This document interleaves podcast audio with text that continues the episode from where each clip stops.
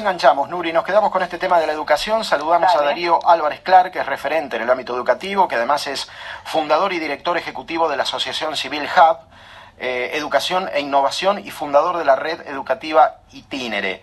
Eh, Darío, gracias por atendernos. Adrián Puente te saluda, buenas noches. Hola Adrián, hola Nuria, ¿cómo están? Buenas noches. Eh, queríamos tener esta primera mirada, Darío, justo cuando está muy en caliente esta apertura progresiva de la presencialidad, anunciada recién por el ministro.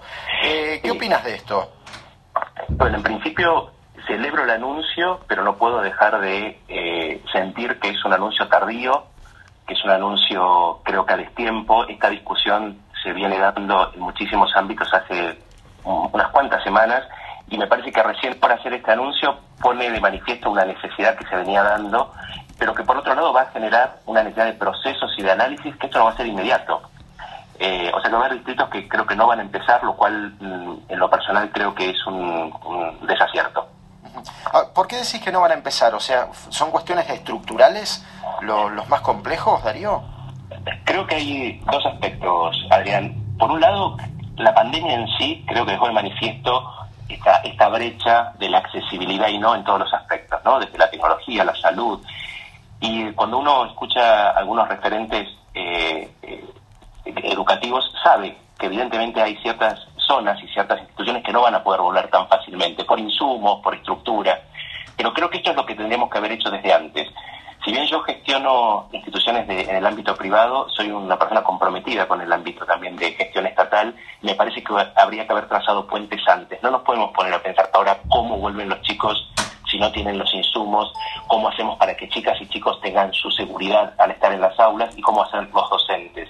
A empezarlo ahora, el otro aspecto que vos me preguntás, creo que no es fácil volver, porque el, el 10 de octubre, el 8 de octubre, estar pensando en esto, va a llevar unas cuantas semanas y incluso una atención. Recién escuchaba la, el, avance que ustedes pasaban del anuncio de Baradel. Se hablaba de algunos proyectos como la revinculación con eh, docentes y no docentes que no conocen a los chicos, que no son miembros del sistema, lo cual eso también creo que es una ilusión. Por eso temo que en, algunos, en algunas eh, localidades no sea tan fácil el regreso. Eh, Darío, en, en, general se viene hablando de la revinculación, más que de contenidos a esta altura del año. ¿Eso qué te parece? A ver, yo creo que gracias al esfuerzo de los docentes, de las instituciones, de las familias y de las propias chicas y chicos, eh, el tema de contenidos no, estuvo, no fue nulo. Sí hay situaciones y hay lugares en donde no hubo vínculo educativo. Esto es cierto y tiene que ver con las limitaciones, con la, con la falta de acceso, pero en muchas, en muchas instituciones y en muchas regiones esto fue posible, como digo, por el esfuerzo de todas las personas conectividad, a veces por el esfuerzo personal. Hemos visto niñas que se han subido a un molino a buscar señal para tener WhatsApp. Entonces, no hubo nulos aprendizajes. Ahora sí coincido que no tiene que estar puesto el foco en este regreso en la adquisición de saberes o la puesta en marcha de proyectos solamente. Creo que la revinculación es esencial porque seis meses un grupo una pertenencia a una comunidad en donde desaparezcan mis referentes es muy fuerte. Aunque yo los vea por la cámara, aunque yo los pueda ver en otro, de otra manera, es necesaria, la escuela hay que rescatarla, hay que rescatar la escuela como un ámbito de contención, de vinculación, de aprendizaje, pero sobre todo de socialización. Y este me parece que es el objetivo de la vuelta. Nuri. Hola, ¿cómo va? Nuria, soy. Buenas noches. ¿Cómo estás, Darío? Eh, eh, preguntarte, digo, ¿cuánto en, la vuelta se puede dar este momento, este encuentro, pero teniendo en cuenta que estamos eh, ya casi promediando el mes de octubre y, las clases se supone que no van a extenderse más allá de lo que es habitual eh, promediando diciembre, antes de las fiestas? La intención es que, que, puedan verse y terminar esa etapa, darle un cierre a lo que es esta, esta etapa en un momento además, perdón, perdón, eh, cierro con esto, en un momento en el que el, número de casos es exponencial y estamos en otro día de tocar cifras, eh, la verdad, alarmantes. Este, este, este es el punto, Nuria, yo coincido plenamente con, tu análisis. Yo creo que la vuelta, eh, en lo personal, es una, opinión personal, por supuesto, em, es tardía en ese sentido. Los casos siguen creciendo. Ustedes acaban de anunciar más de 15.000 casos, más de 400 muertos, o sea que no ni siquiera lo amesetamos. Hay más casos. Por otro lado, hay algún grado de socialización. No podemos hablar de una revinculación escolar porque hay adultos, chicos y chicas que se juntan, se juntan en la calle, hay muchísimos distritos del país que han abierto polideportivos, hay clubes que están abiertos, o sea que hay contacto social. Lo que falta justamente es que ese contacto se dé en la escuela, en donde yo lo que celebraría que esto hubiera sido antes, porque la escuela además es un espacio en donde esto se podría controlar y contener. Las escuelas tenemos como obligación, como entes, la educación es pública, más allá que la gestione un privado o el Estado. Y la escuela tiene que poder controlar la salud, por ejemplo, yo, cualquier situación fuera de la pandemia esta, cuando hay casos de eh, enfermedades e infectos contagios, las tenemos que avisar y las tenemos que comunicar a las autoridades de salud. O sea que esto se podía haber empezado a hacer antes.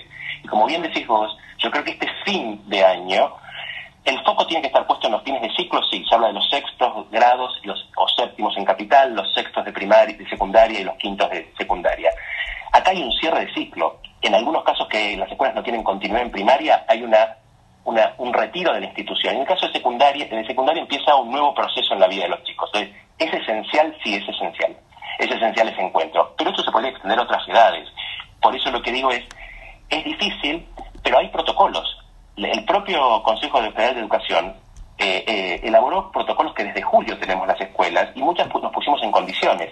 Y yo creo que tanto escuelas eh, del, ámbito privado como entidades, empresas, organizaciones, estaremos dispuestos poder ayudar a que aquellas escuelas que en cualquier región no pudiesen volver, ayudarlas a que vuelvan, para que vuelvan la mayor cantidad de chicos, no el que pueda y el que no pueda. Porque si no, estamos igualando hasta que todos podamos, cuando lo que tenemos que hacer es una actitud más equitativa y hacer posible que la mayor cantidad de chicos y chicas vuelvan. Por eso hablo de lo tardío. Darío, para finalizar, ¿cómo te imaginas a los chicos saliendo de la casa después de siete meses? A ver, Adrián, yo lo primero que tengo para decirte es que los chicos ya salen de la casa. Eh, digo para el colegio, ¿no? Sí, eh, me parece que el gran, el gran eh, vector que hay que cuidar es el transporte público, por supuesto, aquellos chicos que se muevan en transporte público. Acá es donde yo creo que hay otros actores sociales que tendrían que trabajar y por ahí cada municipio, cada región tendría que pensar en actores que solidariamente, por ahí líneas de colectivos que puedan disponer, como fue al principio de la pandemia para los hospitales, líneas exclusivas, horarios exclusivos para chicos, poder cuidar ese transporte.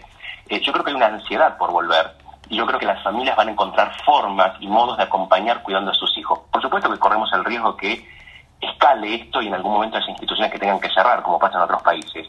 Pero creo que vale la pena el intento cuidándonos, cuidándonos entre todos y haciendo que, por supuesto, lo principal sea la salud, como se dijo del principio. Pero creo que hoy no es un factor agravante estar adentro de la escuela para que esto suceda. Hay protocolos que nos, nos permiten pensar en espacios eh, acondicionados y reducción de cantidad de números de personas. Darío, un placer enorme y muchas gracias. Gracias Adrián, gracias Nuria, un abrazo a ustedes. Adiós, buenas noches. Darío Álvarez Clar, una de las opiniones calificadas respecto de la vuelta de las clases presenciales.